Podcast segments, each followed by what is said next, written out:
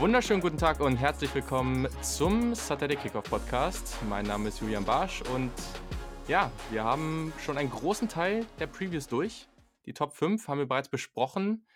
Da waren hoffentlich die Teams drin, die ihr auch da gesehen habt. Wenn nicht, dann haben wir da noch einiges zu diskutieren. Aber genau das mache ich heute auch schon mal und zwar mit einem Gast. Nils Müller ist am Start und ja, wir sprechen heute über meine Top 25 und eben natürlich auch über seine und wir schauen mal, wie weit die auseinanderliegen oder was er so dazu denkt. Erstmal herzlich willkommen, Nils.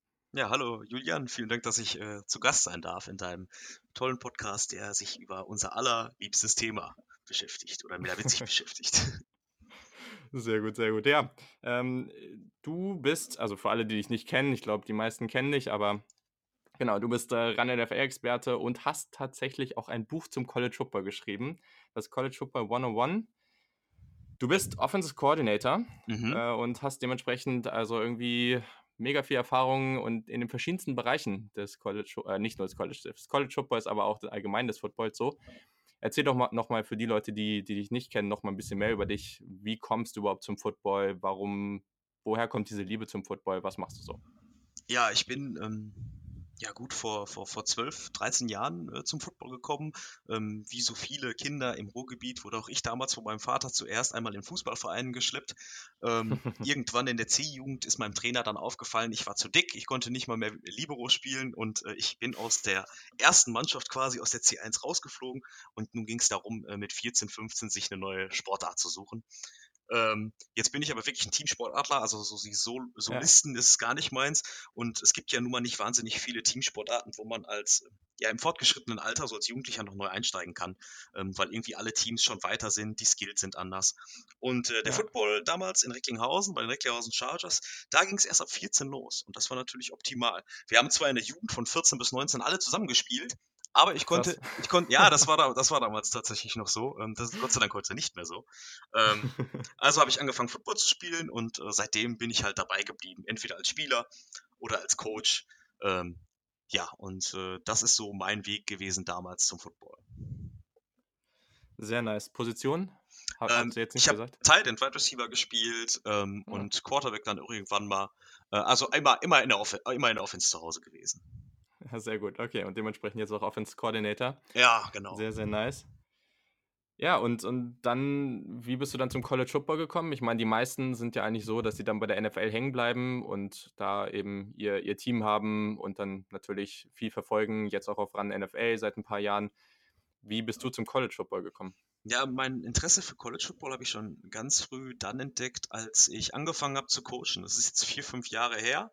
Ähm, eh, sowieso College Football ist immer irgendwo mit dabei gewesen, ähm, unter anderem, weil ich 2006 Tim Thibault ganz äh, äh, äh, ja, akribisch verfolgt habe oder auch die Florida Saisons unter äh, Urban Meyer verfolgt habe damals. Äh, bin auch irgendwie so ein Tim Thibault-Fan. Ähm, also das ist sicherlich ein Grund, dass man immer mal so reingelugt hat. Aber so richtig intensiv beschäftigt habe ich mich dann, als ich angefangen habe zu coachen. Und ähm, das mhm. kommt einfach daher, weil ich immer noch, also immer noch heute, äh, viel Inspiration ziehe aus dem College Football für mein eigenes Playbook und für mein eigenes System. Ähm, und warum gucke ich da nicht in die NFL? Weil ich glaube, dass die Systeme, die am College Football gespielt werden, eher mit dem deutschen Durchschnitts-Amateurathleten durchzuziehen sind oder auch in Jugendprogrammen durchzuziehen sind, als das, was es eben in der NFL ist. Die NFL ist erstens einmal ja viel verschlossener darüber, was sie wirklich tut in Offense mhm. und Defense. Also man kommt gar nicht so an die Insiders ran, wenn man nicht gerade Internships oder sowas macht. Ähm, mhm. Und äh, ja, man, man kann sich einfach an, dem, an den System der College-Mannschaften deutlich einfach orientieren und sich Inspiration abholen. Und ähm, die große, der große Variantenreichtum in diesem System, der hat mich auch immer gereizt, ja. Also wenn ich beispielsweise mir ein Run-Heavy-Team angucken will, dann schaue ich mir äh, so, eine, so, ein, so, ein Georgia Tech-Game an, ja, mit der, mit der mhm. Triple Option, ähm, Spread Offense, eine ganze Menge Pro-Style-Offenses. Ähm, du hast einfach eine viel größere Bandbreite und kannst viel konzentrierter dir ein Spiel angucken, wenn du die Art von Offense sehen willst oder auch Defense. Und das fand ich immer sehr interessant. Ja, während wir in der NFL ja viele Generalisten haben oder Teams, die tatsächlich Generalisten sind, die haben gar nicht mehr so eine richtige offensive Identität, ist das im College Football noch viel mehr ausgeprägt. Und deswegen habe ich mich früher ähm, sehr sportlich zentriert, aber eben äh, dadurch dann mehr für den College Football interessiert. Mhm. Ja, das macht auf jeden Fall mega Sinn. Also, das war auch eine der großen Aspekte neben Atmosphäre und all diese Geschichten drumherum. Natürlich auch total cool, aber diese große Vielfalt, die man da einfach hat und das eben wirklich du guckst das eine Spiel an und das ist auch einfach also, es ist eigentlich alles komplett unterschiedlich in den verschiedenen Orten. Wie gesagt, eben die Atmosphäre, wenn du halt ein kleineres Stadion, ein kleineres Team und dann guckst du irgendwie Ohio State oder Tennessee oder Florida oder irgendwie sowas und da hast du so riesen Arenen, aber gleichzeitig eben auch, dass sie eben sehr, sehr unterschiedlichen Football spielen und teilweise eben auch diese Identitäten haben. Also für mich war es, es ist jetzt halt noch gar nicht so lange her, aber die Chip Kelly Oregon Ducks, das war für mich so mit, Mar äh, mit Mariota und Co. Also wirklich, wirklich ganz äh, toller Football, habe ich mir super gerne angeguckt und gerade diese ganzen Option Plays und ja, also total viele dynamische Receiver auf dem Feld. Also einfach ein ganz, ganz eigener Spielstil, den die hatten und das fand ich immer sehr, sehr spannend. Und genauso, ich glaube, das ist ein Weg, der, zu dem man oder über den man ganz, ganz leicht zum College Football kommen kann, weil der einfach, ja, ja, vor allen Dingen. Da einen klaren Vorteil irgendwo auch hat, ne? Vor also, allen Dingen ja. finde ich es lustig, ja auch du sagst es jetzt, ne? Also meine persönliche taktische Entwicklung im College Football war äh, Urban Meyers Florida Gators über Chip ja. Kellys Oregon Ducks, ja. Und inzwischen bin ich angekommen bei Gus Malzahns Auburn Tigers, ja. Also ah, momentan ja. stehe ich total auf diese H-Back-Geschichten und, und mhm. mit, also nicht so viel Fullback. Fullback ist nicht so mein Ding, weil ich doch ein Spread-Trainer auch bin.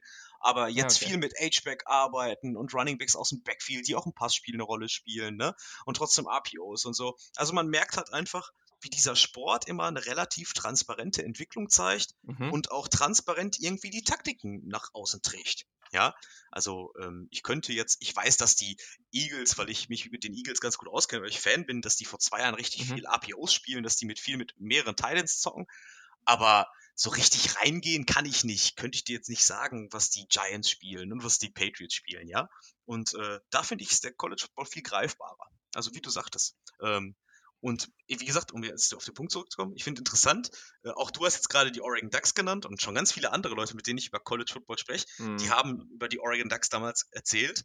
Und das ist ja, also da, da sieht man schon auch, was beim College Football manchmal im, im Vordergrund steht. Ja, also während man vielleicht bei der NFL sagen würde, hier Tom Brady oder äh, Odell Beckham, ja, war natürlich damals die Anthony Thomas bei Oregon richtig klasse in dem System. Yep. Aber, aber, oh, das, yes. aber, aber das System war King.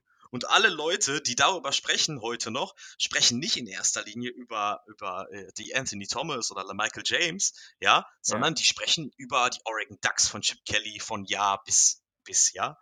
Und das finde ich total reizvoll, dass da dieser, der Sport, das System, das Programm, vielleicht auch noch der Coach so viel mehr im, im, im Fokus steht als der individuelle Sportler oder als der Star. Ja. Ja, total. Und ja, also es ist auch total spannend, was du gerade gesagt hast zu den ganzen Age-Back-Geschichten und sowas, weil man es bei Ohio State in den letzten Jahren halt auch total viel sieht und halt auch äh, sehr extrem, dass verschiedene Spieler verschiedene Rollen haben, die sie dann einfach dort ausüben und auch einfach wie die, also ich, das ist genau das mit dieser Transparenz, was du auch sagst. Also man kann sehr deutlich sehen, dadurch, dass das Spielermaterial sich auch so stark verändert, kannst du eben auch ganz klar sehen, okay, wir haben jetzt letztes Jahr Dwayne Haskins und man wird dieses Jahr mit einem anderen Quarterback ganz klar oder mit Justin Fields ganz klar sehen, wir haben jetzt keinen, oder zumindest zum jetzigen Zeitpunkt noch niemanden, der so eben als Passer fungieren kann. Wir werden jetzt das System sicherlich ganz anders sehen, deutlich mehr mit dem Quarterback laufen, da vielleicht eben auch die einfachen Reads haben und noch nicht so komplex eben ins vertikale Passing Game gehen und all diese Geschichten. Und das ist halt, das kannst du im College Football so stark sehen, weil es eben Jahr für Jahr so einen krassen Turnover gibt. Und das ja, ich glaube, da kann ich schon nachvollziehen, dass man da als Trainer dann auch ähm, grundsätzlich einfach deutlich mehr lernen kann und einfach mehr mitnehmen kann, weil es einfach auch transparenter ist. Ja, vor allem das Lustige ist ja, die NFL schirmt sich selbst hermetisch ab, mindestens mhm. seit fünf, sechs Jahren, gegen jegliche andere Art weltweit, wie Football gespielt wird. Ja, also äh, sagen wir mal so vor, vor, vor fünf, sechs Jahren, als Russell Wilson oder Robert Griffin, das kann auch schon wieder länger her sein, ich bin da immer so schlecht mit den Zeiten, mir kommt das alles vor wie gestern, ja. Als ja. Russell Wilson und Robert Griffin in die Liga gekommen sind, hat man gesagt, ja, die Karrieren halten nicht lange. Das sind keine Pro-Style-Quarterbacks, das gibt's alles nicht, ja.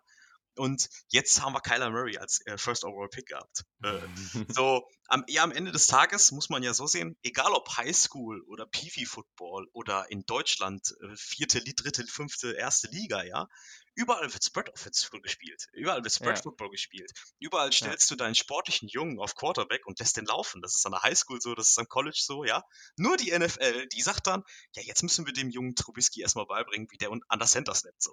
Und das ist ein ja. ganz anderer Sport als überall anders. Und trotzdem ist ja interessant, äh, gerade jetzt durch den neuen Rush an jungen College-Coaches, die in die NFL aufsteigen, ähm, immer wieder haben Einflüsse aus dem College-Spiel schon immer gehabt, aber auch so großen Einfluss, dass man sich trotzdem überlegt und dass es aufgeweicht wird. Und das finde ich total interessant. Also, dass nicht, dass endlich die NFL anfängt, sich am College Football zu orientieren, weil das ist nun mal der Football, gerade wie du genau sagtest, das ist genau die richtige Beobachtung. Daher bekommt ihr eure Spieler.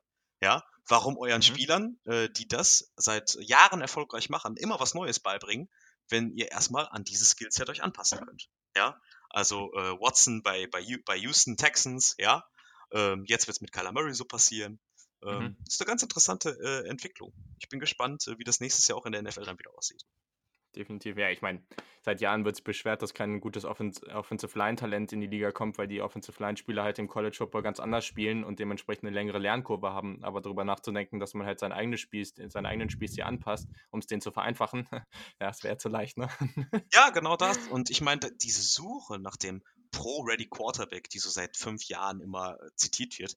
Ich bin fest davon überzeugt, wir werden in den nächsten Jahren keinen Pro-Ready Quarterback wie so ein Peyton Manning oder sowas mehr sehen. Dafür sind die Jungs am College alle zu sehr Spezialisten. Die müssen ja. alle, die müssen alle diese Systeme nicht spielen, wo die 20 Reads machen müssen und solche Geschichten, ja? Also gerade wenn du selbst coachst, weißt du genau, du sagst deinem Quarterback, guck da hin, guck da hin, guck da hin und dann ist es gelaufen. Und jetzt will ich natürlich nicht verallgemeinern, aber für College-Programme kannst du so erfolgreich Football spielen, für viele, ja. Und ja. kriegst du keinen Pro-Style Quarterback raus. Deswegen einfach vielleicht mal schauen. Und deswegen bin ich so, ich bin wirklich so gespannt, was bei, bei den Arizona Cardinals jetzt passiert, weil sie eben mhm. Air Raid spielen und weil Murray aus dem System kommt. Ähm, mal gucken, ob sie richtig auf die Schnauze fallen mit Chip Kelly in seinem zweiten Jahr. Ähm, oder mhm. ob es oder ob's was wird. Also ich bin gespannt. Ja, ich glaube auch. Also gerade jetzt zum zum Anfang der Saison, wo man eben noch nicht weiß, ob es vielleicht auch schlecht läuft. da ist auf jeden Fall so das eine Team, was vielleicht eben aus, gerade aus der Perspektive mit am interessantesten ist. Ja, das äh, werde ich auch auf jeden Fall sehr intensiv verfolgen. Ähm, und genau, was jetzt auch bald verfolgt werden kann, ist College Football auf, auf RAN. Ja, da kannst du vielleicht auch noch mal kurz was zu erzählen. Ich glaube, die meisten wissen es schon, aber es ist natürlich ziemlich cool. Es wird jeden Samstag ein Spiel geben. Ja, genau. Wir haben es quasi endlich geschafft. Ähm, Run äh, Football zeigt ab ähm, 31. August zum Start äh, samstags ein Spiel im 6 Uhr Spot der Amerikaner, beziehungsweise in unserem 6 Uhr Spot. Äh, bei den mhm. Amerikanern ist es äh, ja ein bisschen früher dann, je nachdem, wo das Spiel gerade stattfindet. Mhm. Und äh, wir freuen uns sehr, dass es natürlich endlich äh, soweit ist, dass wir College Football zeigen können. Und äh, sind schon ganz gespannt, irgendwie, wie die Leute reagieren und ja, wie wie, wie wir dieses, wie wir dieses, diese Faszination College Football äh, rüberbringen können. Ja, also wir, wir haben gerade schon so ein bisschen im anderes, äh, in unserem kleinen äh, Gespräch hier gemerkt, ähm, es sind einfach andere Sachen manchmal, die den College Football ähm, interessant machen, als es vielleicht die NFL sind, ist. Es mhm. sind vielleicht nicht die großen Stars. Ähm, es sind vielleicht schon fast so ein paar nerdigere Nuancen im College Football, die interessant sein können. Und ich hoffe aber natürlich auch, dass ja, der gemeine Zuschauer, der sonntags schon bei der NFL richtig Spaß hat, auch plötzlich Spaß findet, sich samstags äh, ein Spiel anzuschauen. Ja? Und äh, das wird für den Sport geil sein. Ich glaube, ähm, die College-Football-Atmosphäre, das habe ich auch in meinem Buch beschrieben, ist für den deutschen Stadiongänger, der sich vielleicht mal ein Fußballspiel anguckt, sowieso viel, sowieso viel besser als ein ödes äh, NFL-Stadion, ja, was äh, ja. mehrere hundert Kilometer weg ist. Also da werden sich die Leute noch umgucken, was da auch Stimmung sein kann in amerikanischen Sportstätten. Und äh, ja, wir sind äh, gespannt und äh, freuen uns darauf, dass es ab 31.08. dann endlich losgeht sehr, sehr nice. Und ja, ich glaube, in diesem Podcast habe ich schon das ein oder andere Mal über die Faszination vom, vom College Football Stadien geredet. Also und nachdem ich dann einmal bei äh, Ende Dezember bei den Jets gegen die Dolphins in New York im Stadion war, bei wirklich sehr geringen Temperaturen, wo die Starting Quarterbacks Matt Moore und Bryce Petty waren. Ähm, ja. Also, und dann davor mehrmals Ohio State gesehen. Ich lasse es einfach, es ist natürlich auch ein extremer, also, das ist jetzt vielleicht auch nicht so der Vergleich gewesen, den man da hätte ziehen sollen, aber ja, es ist schon eine andere Nummer. Und ich glaube, je mehr Leute das dann auch zumindest am Fernsehen mal erfahren können, desto besser. Jetzt ja. äh, eine Frage habe ich noch, äh, ich noch vergessen. Hast du eigentlich, du hast jetzt eben schon mal kurz über Florida geredet, hast du ein richtiges Lieblingsteam? Ein richtiges Lieblingsteam. Ja, tatsächlich ist es bei mir so, dass ich eben ähm, bedingt durch mein sportliches Interesse Teams mehr verfolge oder weniger verfolge. Ähm, ich bin okay. hm. trotzdem irgendwie immer bei Oregon so hängen geblieben, weil ich über die auch viel weiß. Ähm, ich interessiere mich ziemlich für die für das Konstrukt, was sie da gebaut haben, ja. Also Ja. mit den Verstrickungen von Nike in diese Universität, die ja auch gar nicht so ähm, zweifelsohne ist, ja. Äh, also äh, bei Oregon bleibe ich wirklich immer hängen, die verfolge ich immer ein bisschen. Ähm, dieses Jahr gucke ich ganz viel Auburn äh, so insgesamt, aber mir fällt es eben doch overall schwer, äh, als Kind des Ruhrgebiets, ja, wo man blau-weiß oder gelb-schwarz aufwächst, das zu sagen, ich bin ein Fan richtig von so einem Programm da drüben.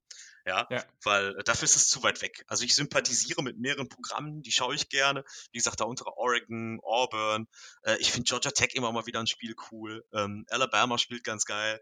Äh, Clemson jetzt bestimmt mit äh, Trevor Lawrence wird cool. Aber ich könnte jetzt nicht sagen, dass ich richtig Fan bin. Mhm. Ja, macht Sinn. Also ich und viele der Teams, die du genannt hast, finde ich eben, also gerade auch Auburn und, und Oregon, also gerade Oregon natürlich fand ich auch immer sehr faszinierend. Aber ja, so, also es so hatte ich auch immer so ein bisschen. Also bei mir war es wirklich immer, weil ich dann wusste, irgendwann gehst du noch mal für eine längere Zeit rüber und dann ich immer gedacht, okay, ich warte bis dahin und dann habe ich irgendwann ein Lieblingsteam, weil dann kann ich auch wirklich Genau richtig. verbunden fühlen. Also ich könnte mir vorstellen, wenn man ihr, egal, also alle, die meisten mittelgroßen bis großen College-Programme sind wahrscheinlich so geil, dass wenn du einmal Ja. zwei, drei Wochen beim Tailgating warst, dann willst du nie wieder was anderes, ja. Ähm, das, das kann ich mir vorstellen, dass diese Teams diesen, diesen Reiz haben, ja. Oder wenn der Suna Shuna da ein, ein, einrollt und du hast da total Bock drauf. Also kann ich mir total vorstellen. Oder du machst ein Semester da. Aber diese Ja, genau. Verbindung, diese Verbindung habe ich halt nicht und dementsprechend, äh, Aber ist doch eigentlich auch ganz cool. Da kann man immer mal wieder sich für die verschiedenen äh, ja, Möglichkeiten, die es da so gibt, begeistern. Ich glaube, das äh, macht auch ganz viel aus im College Football und das ist eben sehr cool. Und vor allem, also klar gibt es einige Programme, wo man vielleicht ein bisschen Glück hat, aber bei den meisten gibt es eben auch wirklich Hoch und Tiefs. Und dann, wenn du dann Fan bist und äh, dann läuft es mal wirklich so gar nicht, das ist natürlich dann, gehört natürlich irgendwo auch dazu, aber so kann man sich zumindest ein bisschen mehr auf die fokussieren, die dann Genau auch so. gerade wirklich ein bisschen besser drauf sind. genau so. Sehr gut. So, also, wenn wir jetzt mal äh, zu der Top 25 kommen, dann würde ich dazu nochmal definitiv sagen, hier geht es um meine besten Top 25 Teams. Also, es ist ganz, ganz schwierig zu sagen, weil wenn wir jetzt vergleichen, dass äh, Central Florida wahrscheinlich wieder eine relativ gute Chance hat, relativ viele Spiele zu gewinnen. Und da gibt es andere Teams eben, wie zum Beispiel Auburn oder ich glaube, South Carolina ist auch so ein Fall, LSU, das sind alles Teams, die sehr schwere Spielpläne haben. Und da kannst du natürlich nicht am Ende nicht vergleichen, wenn das eine Team 11 und 1 geht und das andere 8 und 4, heißt es vielleicht nicht, dass das 11 und 1 Team unbedingt besser ist. Das als Erklärung zu der Top 25. Aber ja, natürlich weiß ich auch noch lange nicht, wie es am Ende ausgehen wird. Das ist natürlich jetzt auch alles eher so mal sich ausgedacht. Und genau, das ist am Ende auch ein bisschen anders als die sogenannte AP Poll. Da werden wir vielleicht dann in der Saison auch nochmal öfter drüber reden, weil diese Rankings da eben auch deutlich mehr auf den Schedules beruhen. Da ist es wirklich auch mal so, wenn ein Team an 1 steht, ich sag mal, Clemson steht bei 6 zu 0 und das Team dahinter, alle Teams dahinter haben eine Niederlage und Clemson verliert dann einmal, dann ist es fast garantiert, dass sie danach nicht mehr auf 1 stehen, auch wenn es vielleicht gar nicht unbedingt gerechtfertigt wäre. Das ist so das System da. Ich glaube, das hat auch nochmal ein ganz anderes System als das, was wir jetzt hier machen. Genau, aber ich habe mein, mein Ranking jetzt so ein bisschen in so sogenannte Tiers, also in so Rubriken eingeteilt. Ähm, einfach mal so Teams zusammen, die vielleicht ähnlich gut sind. Und die werde ich dann jeweils einmal vorlesen und dann kannst du vielleicht einfach mal sagen, was dir so auffällt oder welches Team du da sehen würdest, welches nicht oder welches du einfach spannend findest. Und genau, wir starten einfach mal von hinten. Und ja, auf Platz 25 habe ich da Iowa State, ähm, auf 24 dann eben South Carolina, mit denen ich, die ich eben ja schon mal genannt habe, auf 23 UCF, 22 Wisconsin, davor auf 21 Miami, auf 20 Iowa und auf 19 die Syracuse Orange. Die haben ja letztes Jahr ein ganz gutes Jahr gehabt, äh, auch vielleicht auch ein bisschen überraschend, aber äh, konnten in den letzten zwei Jahren ja auch auf einmal haben sie Clemson geschlagen. Das letzte Mal war es dann relativ knapp. Ähm, Gibt es irgendwelche Teams, die du da jetzt so eher nicht sehen würdest oder irgendwas, was dich überrascht? Nein, überraschend tut mich in, in diesem Sinne nichts. Ich finde es schön, dass du Iowa State mit reingenommen hast. Ähm, Mhm. Ist, ja so ein, ist ja eigentlich so ein, so, ein, so ein Team, was jetzt die letzten zwei Jahre sich echt äh, bewertet in der Big 12. So zw zweimal hintereinander Winning Records. Ähm, das ist das allererste Mal, glaube ich, dass es Io Iowa State überhaupt geschafft hat. Ähm, Mhm. in, der, in der Programmhistorie. Und ähm, ja, jetzt zum ersten Mal irgendwie jetzt in den Top 25 habe ich schon bei manchen Analysten gelesen, aber äh, leuchtet mir ein. Ja, also es, es finde ich eine gute Sache. Ähm, vor allen Dingen, weil sie eben äh, einige, ja, der Quarterback Brock Purdy ist wieder zurück und ähm, ist letztes Jahr schon echt einer der Jungs gewesen, die so zu den, zu den ja, schillernden Sternen in der, in der Big 12 gehört haben, äh, äh, gesorgt haben. Und mir gefällt auch der Football, ähm, den der Matt Campbell da spielt, äh, echt gut. Von daher interessant, ähm, dass du die auch in deiner Liste hast, finde ich, finde ich klasse. Bin ich gespannt, was Iowa State dieses Jahr zeigt. Ja, vor allem äh, ist halt auch so eine Sache, dass du natürlich schon gewisse Abgänge hast. Also gerade die Menschen, die sich jetzt eher für NFL interessieren, David Montgomery, äh, Hakeem Butler Hakeem auch, Butler, äh, der, genau. wird, Ja. der, der dann ja auch äh, mit, mit Kyler Murray zusammen bei den Cardinals spielen wird. Haben wir eben vorher, haben wir ja schon ein bisschen drüber geredet. Definitiv schon schwierig, die zu ersetzen, aber gleichzeitig bekommt man eben offensiv und defensiv acht Starter zurück. Und das, also das werden wir vielleicht auch, wenn es wir ab und zu, ab und zu werden wir es vielleicht nochmal nennen, das ist schon sehr viel. Und gerade jetzt auf dieser, in dieser Bewegung, wo es wirklich sehr in die positive Richtung gegen Matt Campbell, super guter Coach. Und dann eben einen, einen Quarterback, im Brock Purdy, hast du ja eben schon kurz genannt. Der ist jetzt erst Sophomore und der hat echt letztes, Mal, letztes Jahr echt, echt gut gespielt. Und das ist schon so ein Rezept, das kann man schon mal machen. Und ja, vielleicht, also ich glaube, in der Big 12 ist auch auf jeden Fall auch so der Weg da, um, um zumindest oben anzugreifen. Vielleicht nicht ganz oben, aber die, ich glaube, beim Big 12 Media Day wurden sie jetzt auch äh, auf Platz 3 getippt von den Coaches. Also ja, da ist schon Potenzial da. Und Ja, deswegen also, sollen sie hier auch hin. und wie du gerade sagtest, ja, also Rezept, ähm, ich meine, gut, ich bin jetzt wahrscheinlich immer, du, du hast ja natürlich jetzt hier einen absoluten College Football Podcast und die Zuhörer, Zuhörer sind ja Mhm. dementsprechend äh, da drin. Aber das ist nun mal Wahnsinn, ja. Also wenn du schon einen Quarterback hast, der in seinem allerersten Jahr im College Football gut ist und der bekommt Mhm. jetzt relativ viele Starter zurück, dann ist das enorm wichtig. Dann ist es richtig gut. Also ich habe mich jetzt die Tage noch mit Kentucky ziemlich ähm, intensiv beschäftigt.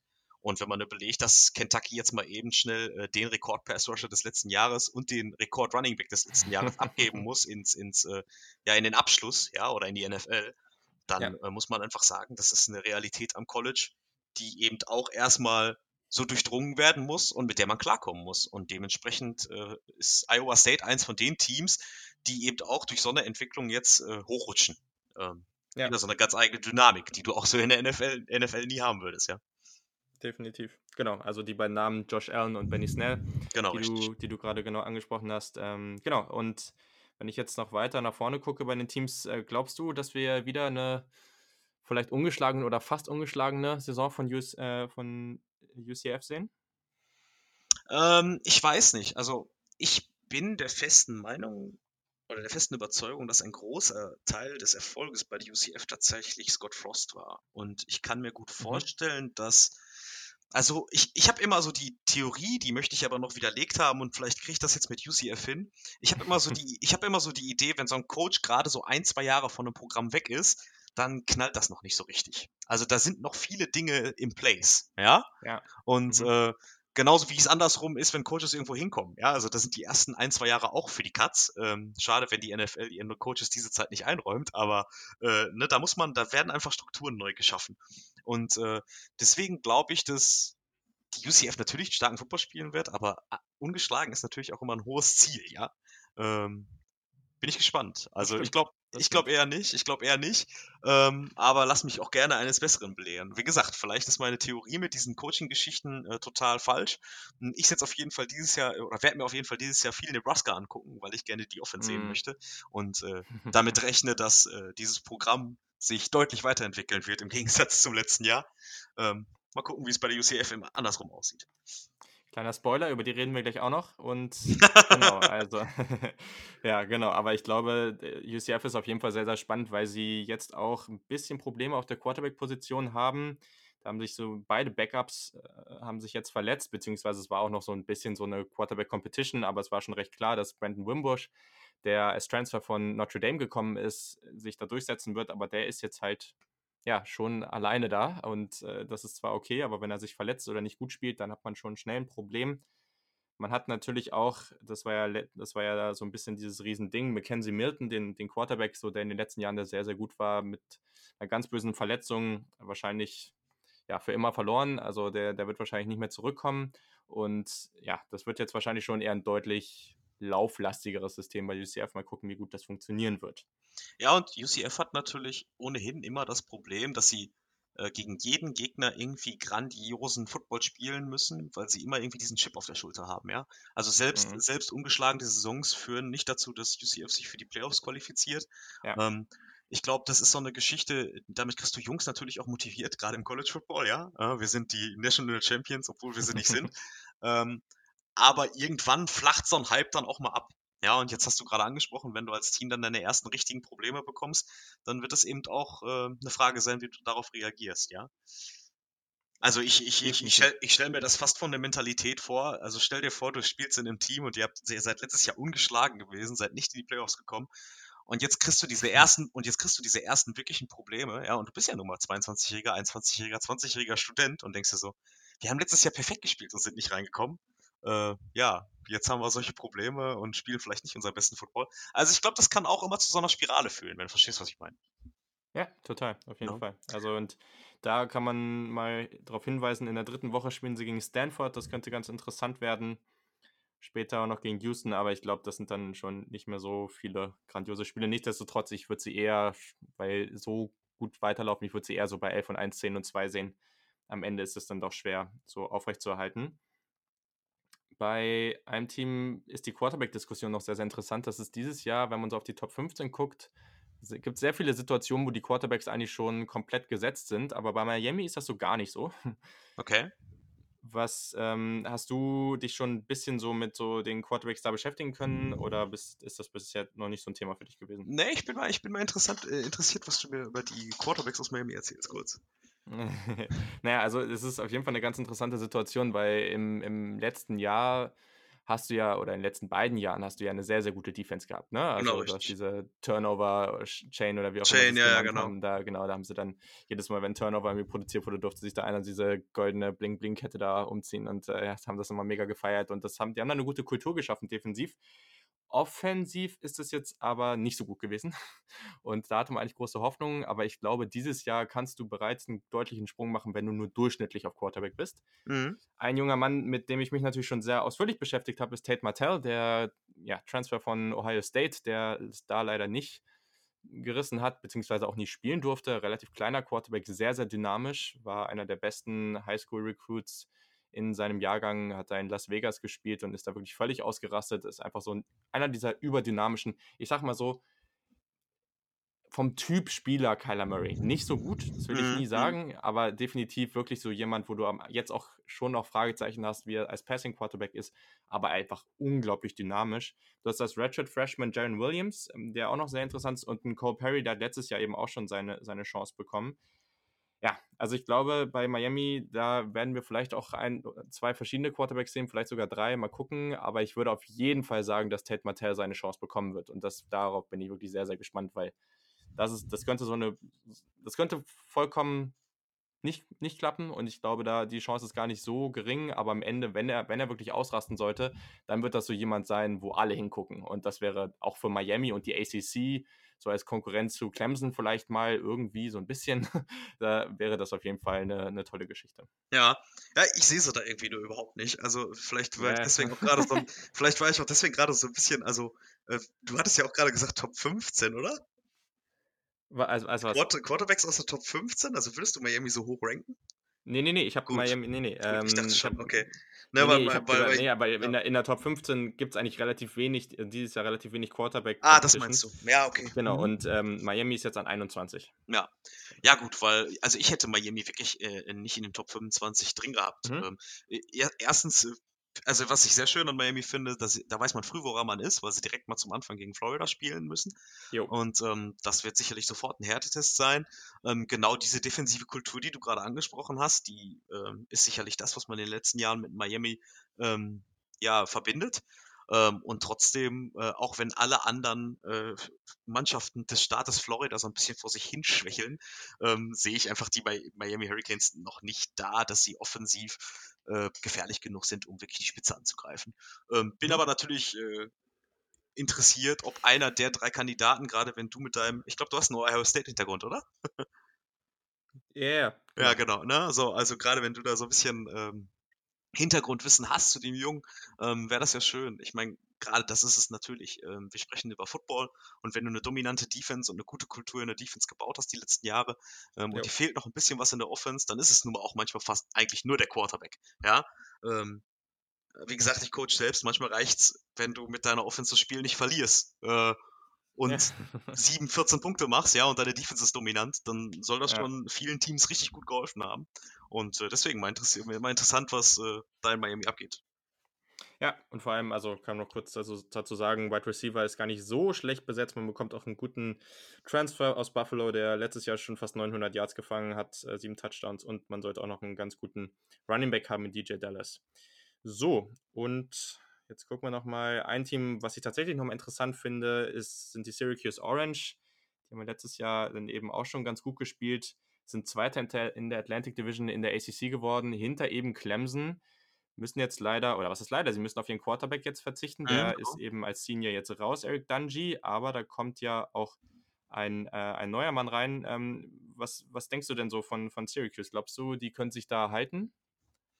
Ähm, Syracuse war so, so eine Überraschungsgeschichte letztes Jahr. Also die haben ja, glaube ich, zweimal mhm. hintereinander 4-8 äh, Rekord gehabt und sind letzt, letzt, letztes Jahr total ausgebrochen, irgendwie mit 10-3. Ähm, und äh, haben ihr Bowl, Bowl-Game doch, glaube ich, sogar gewonnen.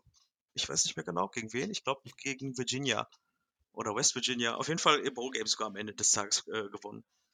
Und ja, müssen jetzt natürlich ähm, ihren Starting Quarterback abgeben, aber viele Teile der Defense, die letztes Jahr schon relativ gut, gesp äh, äh, gut gespielt hat, sich verbessert hatte, ist wieder am Start. Ähm, weil ich glaube, im Vergleich mit 2017, da hatte man noch 32,2 Punkte pro Spiel aufgegeben, ähm, habe ich mir hier aufgeschrieben gehabt, weil ich Syracuse auf meiner Liste hat. Und ähm, mhm. ein Jahr später ging es dann, ging's dann schon äh, viel besser. Ja. Und ähm, ja. jetzt ist die Frage, ähm, ob, ob, ob, äh, es, ist, es fällt mir halt immer total schwierig, vor der Saison, gerade in der ACC, so, so, so, so, so große, so große, weil da ist, weiß ich nicht, also, ich, ich bin mir noch nicht so sicher. Wie geht's, wie geht's hier damit? Ich weiß nicht. Ja, also erstmal hast du tatsächlich recht gehabt. Man hat 34-18 gegen West Virginia gewonnen. Ja, genau. Im Bowl-Game, genau. Und ja, also ich fand Eric Dungeon, den Quarterback, schon immer ganz cool. Hm, ich glaube aber auch, dass man mit Tommy, Tommy DeVito schon auch jemanden hat, der zumindest äh, da was reißen soll. Also ich glaube, wird, das wird schon ganz gut.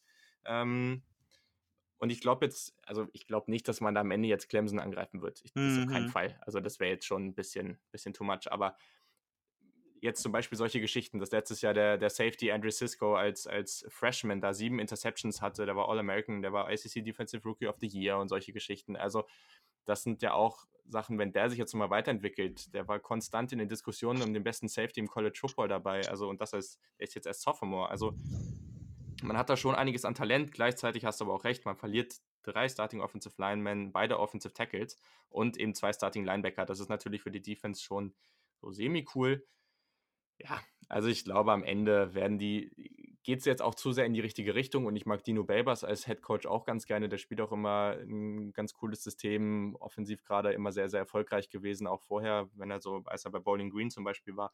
Also, das sind alles Dinge, wo ich schon sagen würde, dass das geht jetzt nicht wieder vollkommen zurück, aber auch weiter als das, was man letztes Jahr geschafft hat, auf keinen Fall. Also letztes Jahr war man ja 10 und 3, also das ist schon. Ja, und ich denke auch, halt, also wie du schon gerade sagst, ich glaube schon, dass ähm, der, der, der äh, Eric Dungy, den vermissen die auf jeden Fall, aber der Tommy mhm. DeVito, der wird seinen Job solide machen. Ich glaube, mhm, dass sich in der Skill, ich glaube, Skill-positionsmäßig haben sie sich, also bestimmt einer der besten Receiving Corps der ACC. Ähm, ja. Und haben ja noch ähm, den Abdul Adams von Oklahoma dazu gekriegt. Ja, auf, run, genau, auf, auf, ja. run, auf, Running Back. Also Skill Position, äh, ohne Frage sicherlich äh, eine der stärksten Units. Aber genau wie du gerade sagtest, so die Line macht mir echt ein bisschen Sorgen. Ähm, mhm. Ich meine, von South Alabama ist ein Tackle gekommen, der Ryan Alexander oder, oder, oder, oder ein Lineman. Ähm, aber trotzdem, man hat mhm. Starter mhm. abgegeben und ach, ich, ich, bin, ich bin auch echt so ein, so ein hört sich doof an, aber ich bin so ein bisschen so ein Line-Fetischist, ja. Mhm. Also irgendwie, man, man, man schafft einfach mit viel weniger an Skillspielern etwas, ähm, was man mit viel weniger an Line schafft. Und ähm, ja. deswegen bin ich eigentlich immer ein Advokat von guten Offense- und Defense-Lines äh, und bin gespannt, wie sie diese bisschen Schwäche da wettmachen können. Also genau wie du sagtest. Ich glaube, wenn sie, also wenn die, wenn sie heute unterschreiben dürfen, dass sie 10-3 gehen, dann würden sie es, glaube ich, machen. Was man aber noch sagen muss dazu ganz kurz, ist, dass der Spielplan sehr, sehr angenehm ist. Also klar in der ACCE, aber dadurch, dass Florida State momentan eigentlich auch relativ schwach aussieht. ja. Kleiner Spoiler, die kommen nicht mehr. Ja, die Ähm, kommen nicht mehr. ähm, also man hat da jetzt, abgesehen von Clemson, die in Woche 3 kommt, spielt man gegen Liberty, gegen Maryland, gegen Western Michigan, Holy Cross, NC State, Pittsburgh, Florida State, Boston College, Duke, Louisville und Wake Forest. Also wenn die jetzt gut, also wenn Tommy DeVito da reinkommt und gut spielt, dann kann das auch völlig ausrasten. Das ist halt, deswegen ist Syracuse für mich auch so eine Wildcard ein bisschen dieses Jahr. Du hast voll recht mit allem, was du gesagt hast, aber gleichzeitig ist es eben wieder, wenn der Quarterback jetzt ein gutes Jahr hat, dann haben die deutlich größeres Potenzial als andere Teams einfach im Schedule her. Ja, natürlich. Also die ACC ist natürlich mit dem Schwächerwerden von Florida State und mit dem ja, Mhm. Verschwinden von Louisville, ähm, nachdem äh, vor, vor zwei Jahren, ähm, ach Mann, mir fehlt Lamar Jackson, äh, nachdem Ja, er dann ja, da weg ist, ähm, ist die ACC. Ja, natürlich. Also ist die ACC äh, deutlich leichter geworden. Äh, Was heißt leichter? Ja, das sind ja trotzdem alles Footballteams, die erstmal äh, spielen müssen und gewinnen müssen und verlieren müssen. Ähm, aber hat doch ein, einiges an Qualität eingebüßt. Und äh, deswegen auch interessant, dass Clemson sich da ähm, mit so guter Arbeit trotzdem an der Spitze des Landes halten kann, weil um seine, Ja. um seine Conference Games kommt man ja nun mal nicht drum herum. Ähm, Ja, die muss stimmt. man, die muss man spielen. Ähm, und äh, ja, mal schauen, wie das in der Zukunft in der ACC aussieht. Aber ich würde, ich würde, ich, ich finde eigentlich ziemlich viele Programme aus der ACC sehr, sehr sympathisch. Ich würde dir gerne mal Ja, äh, ein bisschen, bisschen mehr darf da mal wieder kommen. Da stimme ich zu. Und ja, was du gerade gesagt hast, ist auch wirklich ein perfektes Beispiel mit Louisville, ne? Also Ja, genau. sie, sie, hatten, sie hatten mit Lamar Jackson Clemson wirklich wenige Zentimeter davon entfernt zu verlieren.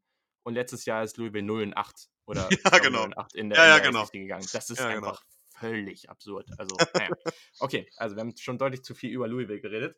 Also, ähm, in der nächsten Tier, die ich jetzt hier habe, die ist ein bisschen kleiner und da sind aber sehr, sehr spannende Teams drin. Das ist erstmal auf 18 Penn State, auf 17 Michigan State, hier ein paar, oder da kommt gleich noch eins, ein paar Big Ten Teams. Dann auf 16 sind die Utah Utes und auf 15 kommen dann Nebraska. Und ich glaube, hier haben wir schon einige Teams, die sehr, sehr viel Potenzial mitbringen, aber eben auch einige Fragezeichen haben. Würdest du die Teams da so grundsätzlich sehen oder findest du da irgendwas ganz falsch? Nee, muss ich sagen, es, es ist fein. Also bin ich erstmal, bin ich erstmal mit zufrieden. Jetzt kommt jetzt kommt's auf die Begründung an. Lass uns über ein, zwei sprechen.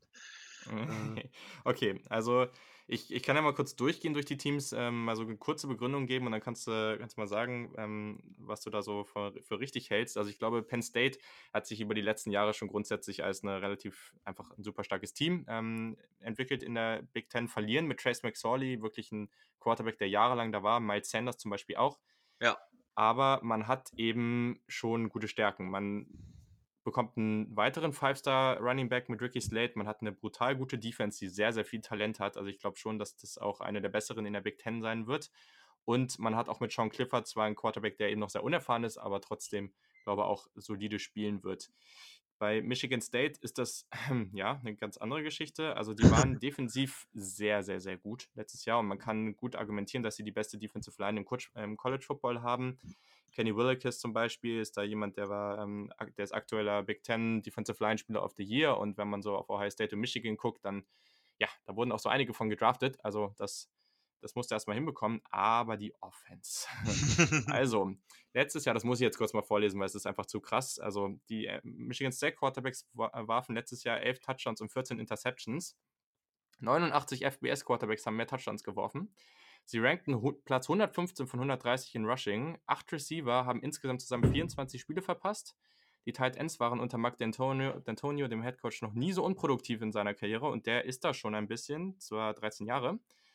Und ähm, ja, die O-Line war auch sehr, sehr schwach. Und es ist das erste Mal unter dem Head Coach, dass kein Offens Offensivspieler es in das All-Big Ten Team geschafft hat. Und die Scoring Offense war auf Platz 126. Ja, 18,7 Punkte pro, pro, pro Spiel in äh, 2018. Äh, das, hab, das äh, ist tatsächlich nicht ganz so viel. Ähm, ich glaube, da hat sich jetzt äh, mit Brett äh, Salem auch jemand gefunden, der neu äh, über das Playcall Ja. nachdenken soll im nächsten Jahr. Ja. Ähm, ja. Es ist eben, also wie, wie, wie es ist so eine, so eine wiederkehrende Geschichte, ja. Also du hast äh, wieder ein, ein, ähm, ein Teil des, deines Teams ist absolut irgendwie spitzenmäßig ähm, und äh, deine Offense äh, muss so ein bisschen durchgezogen werden. Ähm, da sieht man einfach, äh, dass man eben sich in einem, in einem Kosmos befindet, in dem nicht die Besten der Besten in einem Team sich versammeln, sondern genau. unter anderem auch mal nur äh, die Besten der Besten vielleicht in der Offense vielleicht äh, oder in der Defense gerade ein paar sind und in der Offense ist nicht so viel Talent übrig geblieben. Ähm, ja, Mal schauen, wie die, wie die, wie die, wie Michigan State das im nächsten Jahr macht. Ähm, auch mir immer sehr, sehr sympathisches Programm eigentlich. Zumindest deutlich äh, sympathischer als die Wolverines. Womit ich mich ja, wahrscheinlich hier gleich mal richtig, wo ich mich gleich mal richtig äh, un unbeliebt mache. Ich glaube, es gibt eine Menge deutsche Wolverine-Fans. Ähm, ja, ich habe tatsächlich heute, ich mache momentan äh, so eine, so ein, auf, auf meinem Kanal, ich weiß nicht, ob du es mal gesehen hast, mache ich äh, so Umfragen für jede mhm. Conference. Um ich habe Nebraska um angeklickt. Ja, das ist schon mal sehr gut. Genau, versuche ich ja gerade mal so zu gucken, was so das Team ist. Und ich bin wirklich, also also Ohio State hat so abgekackt gegen Michigan und das ist wirklich Katastrophe. Also ich war wirklich, heute Morgen dachte ich erst, ja, so ein bisschen, ja, es passt schon, es kommt noch, ne? Und dann auf einmal war es einfach so haushoch mehr. Ich dachte, was seht ihr denn da? Also, aber okay, ich bin natürlich auch sehr, sehr biased in eine Richtung und gerade Michigan gegen Ohio State. Also gerade wenn es dann in die, in die Rivalry Week kommt, da wird man dann auch nochmal sehen, weil das ist auf jeden Fall schon ein delikates Thema, wenn man das da drüben auch mal ausführlich kennengelernt hat. Das, ja, ist schon, ist schon intensiver. Aber genau, also. Definitiv. Definitiv. Also, und äh, trotz alledem, jetzt um auf Michigan State zurückzukommen, die sind trotzdem 7 und 6 gewesen letztes Jahr. Genau. Ryan Lewerke, ja. der, der ähm, Quarterback, war im Jahr davor, also letztes Jahr war schwach, aber das Jahr davor war eigentlich ziemlich gut. Und deswegen glaube ich eben, dass man hier zurückkommen wird und vielleicht sogar von einigen Fans, Experten, Teams unterschätzt werden könnte. Hm. Ja, zumal Lewerke, glaube ich, letztes Jahr auch einen großen Teil der Saison mit einer Schulterverletzung äh, ja. Probleme hatte, ja. Und ähm, ich meine, da darf man auch mal ein bisschen schwächer sein im Spiel. Ähm, das, also wenn er, wenn er, wenn er fit ist dieses Jahr, ähm, sollte er auch alleine das schon dazu, dazu, beitragen, dass es vielleicht mehr wird. Definitiv. Genau, auf äh, 16 hat man dann Utah und Utah ist in den letzten Jahren, ja, also waren, sind jetzt in der Süd, in der Süddivision, in der Pac-12 haben sie sogar gewonnen die haben sich echt einfach so echt gemacht, muss man wirklich sagen. Und die sind so konstant. Das ist, die haben, und das ist vielleicht sogar die Definition von dem, was du eben beschrieben hast im College Football, dieses Team ohne Stars.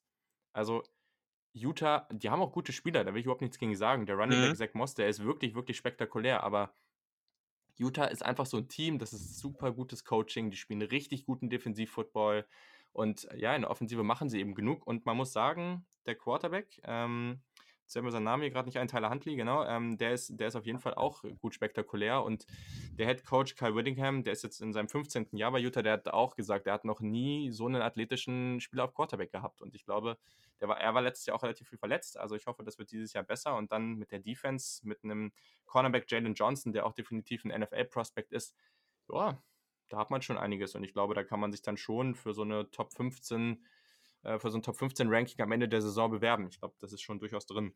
Ja, ich hätte so, so auf Top 13 auf meiner Liste. Ähm, mhm. Bei Utah finde ich immer total interessant. Wenn ich an Utah denke, dann denke ich immer an das gelebte Mittelmaß, aber qualitatives Mittelmaß. Also ich könnte mhm. mir niemals vorstellen, dass Utah in drei Jahren plötzlich National Champion ist. Ja. Nope. Aber die, aber die fallen, die fallen auch nie irgendwie raus. So. Also die, wenn, wenn man Utah spielen muss, dann ist das immer ein gescheites Programm. Das ist merkwürdig, genauso wie du sagst. Ähm, ich glaube, dieses Jahr äh, verlieren sie zwei, ähm, zwei Starter in, äh, in der Line, äh, Defense Line, Offense Line, Offense Line, ähm, aber hatten jetzt auch immer die letzten Jahre, genau wie du sagst, nie die Probleme, irgendwie Keyspieler zu ersetzen. Ja, also mhm. so in, bei mir, wenn, wenn ich Utah höre, dann höre ich auch immer gleich so BYU oder so. Das ist so, ja, ja. Nein, das, sind, das sind so Programme, die sind alle grundsolide, die machen klasse Arbeit. Ähm, wenn ich die vorgeschlagen kriegen würde für einen Samstag bei, bei äh, RAN NFL, ja, dann würde ich die sportlich vielleicht wählen, aber die sind halt auch nicht so die Knallerprogramme, ja. Und äh, das ist, äh, ist schon interessant manchmal. Aber ja, also wieso wie du sagst, Top 15, ich habe doch Top 13, ähm, ist ein, ist ein solides Programm. Ich spiele eine klasse Defense. Äh, mal, mal, mal schauen, was sie nächstes Jahr reißen können. Genau, und eben, ich glaube, das ist ganz spannend dieses Jahr eben. Da musste, musste das vielleicht doch mal überlegen, sie auszuwählen, weil es eben so ist, dass sie, wie ich es gesagt habe, mit Handley und Moss da vielleicht sogar zwei spektakuläre Offensivspieler dabei haben. Also das könnte schon interessant werden. Und jetzt für das Team selber vom Spielplan her, man spielt nicht gegen Stanford und Oregon. Das könnte am Ende schon so Vorteil haben, dass man da vielleicht sogar 10-2, 9-3 geht. Und das klingt nach einer typischen Utah-Saison. einer typischen Utah-Saison, ja, genau. genau. Und äh, ein, ein Team haben wir in der Tier noch und das ist so ein Team, die könnten eine Saison spielen, die in den letzten Jahren so überhaupt nicht typisch war und das ist eben Nebraska. Die mit Scott Frost jetzt den Head Coach seit letztem Jahr haben, der bei UCF eben für diesen extremen Erfolg gesorgt hat. Man hat mit Adrian Martinez ein, er hat jetzt sogar relativ gute äh, Chancen da von, von, von der Wett-Community bekommen für, für den Heisman. Das finde ich vielleicht noch ein bisschen too much. Aber oh ja, das ist so schon, mhm. schon ein starker, starker Spieler. Die Defensive war letztes Jahr wirklich super schlecht, aber ja, man sieht dann eben auch, dass man eben großes Potenzial auf Verbesserung hat. Was, was findest du denn an, an Nebraska außer, außer oder vielleicht inklusive dem Spielsystem so interessant? Ja, also einmal äh, finde ich es ähm, interessant. Adrian Martinez hat letztes Jahr schon eine gute Saison gespielt und hat jetzt mhm. natürlich seine allererste ähm, volle oder äh, sagen wir mal nochmal wieder ein also ich, was ich sagen will, letztes Jahr war das allererstes Jahr für diesen Quarterback in diesem System. Und ähm, das ist schon immer echt eine Aufgabe. Ähm, Gerade wenn man davon ausgeht, dass die Leute in Anführungsstrichen noch studieren gehen sollen und ähnliche Geschichten, ja. Ähm, nein, also die Jungs, äh, er ist jetzt im zweiten Zumindest Jahr. Papier. Hm. Genau richtig, genau richtig, ja. Also er ist jetzt im zweiten Jahr in dem System und äh, von daher kann es eigentlich nur bergauf gehen. Und ich bin echt also ich, äh, für mich ist, für mich ist dieses Jahr bei den Rusker vor allem die Frage, wie hoch geht's denn wirklich? Ja, also mhm. ich muss mich natürlich, ich, ich mache mich natürlich angreifbar, aber wenn ich in einer Linie sage, oder wir auch vorher schon gesagt haben, am College ist irgendwie das System der King, ja, ähm, dann muss man sich halt bei Nebraska auch fragen, weil, äh, wenn wir jetzt mal ehrlich sind, Nebraska hat sonst alles, äh, was es braucht. Ne? Ähm, jetzt reden wir mal nicht von den Superstars auf beiden Seiten, aber das Programm an sich in seiner Grundstruktur ist eins der, der traditionsreichsten in Amerika überhaupt. Ja, die Fanbase ist klasse, das äh, Stadion ist riesig. Äh, Nebraska gehört sicherlich eins zu, den, zu den Spielen, wo ich sagen würde, ey, wenn wir jemandem mal ein College-Football-Spiel zeigen wollen, dann fahren wir ruhig nach Nebraska. Ja, ja. nur eben ähm, sportlich, sportlich lief's nicht so. Ja, und das liegt ja, das liegt ja nun nicht immer nur am Recruiting oder das liegt ja nicht nur am, äh, dass man den Star nicht kriegt oder den Star nicht kriegt, sondern es geht eben overall um Kultur, glaube ich auch. Und äh, ja, jetzt hat man sich mit Scott Frost einen Coach halt geholt, der UCF zu einer, zu einem richtigen Namen gemacht hat. Ja, äh, also mhm. der hat UCF genommen und die waren vorher so ein Utah und jetzt sind sie halt wirklich wer. Und jetzt ist eben die Frage, wie weit, wie weit geht's nach oben für sie? Äh, ich glaube noch nicht, dass sie ganz oben angreifen werden. Aber ich kann mir gut vorstellen, dass da wieder richtig was kommt. Ja, total. Und vor allem in der, in der Big Ten, in der Big Ten West hat man eben ja auch diese Möglichkeit, ne? Also letztes Jahr war es natürlich nicht gut, aber die Big Ten West ist neben, also Big Ten East hast du eben Ohio State, Michigan, Penn State, Michigan State und in der Big Ten West, ich will gar nicht sagen, dass da schwache, nur schwache Teams rumlaufen, überhaupt nicht. Es sind ja auch einige Teams in dieser Liste, aber am Ende musst du da eben mehr gegen Wisconsin und, und Iowa antreten und die sind vielleicht nicht schlecht, aber dieses Jahr jetzt auch nicht die Überteams. Also ich glaube, die Chance ist auf jeden Fall da, dass man, dass man am Ende in der Division zumindest auf dem ersten Platz landet. Vielleicht ist das jetzt noch ein Jahr zu früh, aber ich glaube schon, dass die Chance da ist. Ja, und das ist eben genau die Geschichte. Ähm, gut, dass du das nochmal ansprichst. Wie gesagt, ich bin schon wieder total im Modus, dass man was erklären muss. Äh, College Football Podcasts sind für mich echt eine verrückte Sache, weil ähm, ich habe mir inzwischen so angewöhnt, immer Sachen erklären zu wollen, ja, wenn ich über College Football ja. rede, ähm, dass ich das jetzt quasi, ne, also, also ja, alles gut, alles du gut. hast natürlich recht, die Quintessenz der Geschichte oder eines jeden College Football Spielplans ist natürlich der Conference äh, Schedule, ja. Und ähm, äh, das ist, das ist das Mindeste, was du machen musst. Und das ist vor allen Dingen, wenn du da gut aussiehst, dann lässt sich von daraus dann eine ganze Menge machen. Und dass sie letztes Jahr dramatisch underperformed haben, das, das äh, weiß, glaube ich, jeder. Das hat sich rumgesprochen. Mhm. Ähm, jetzt muss man mal gucken, wie es dieses Jahr wird. Korrekt.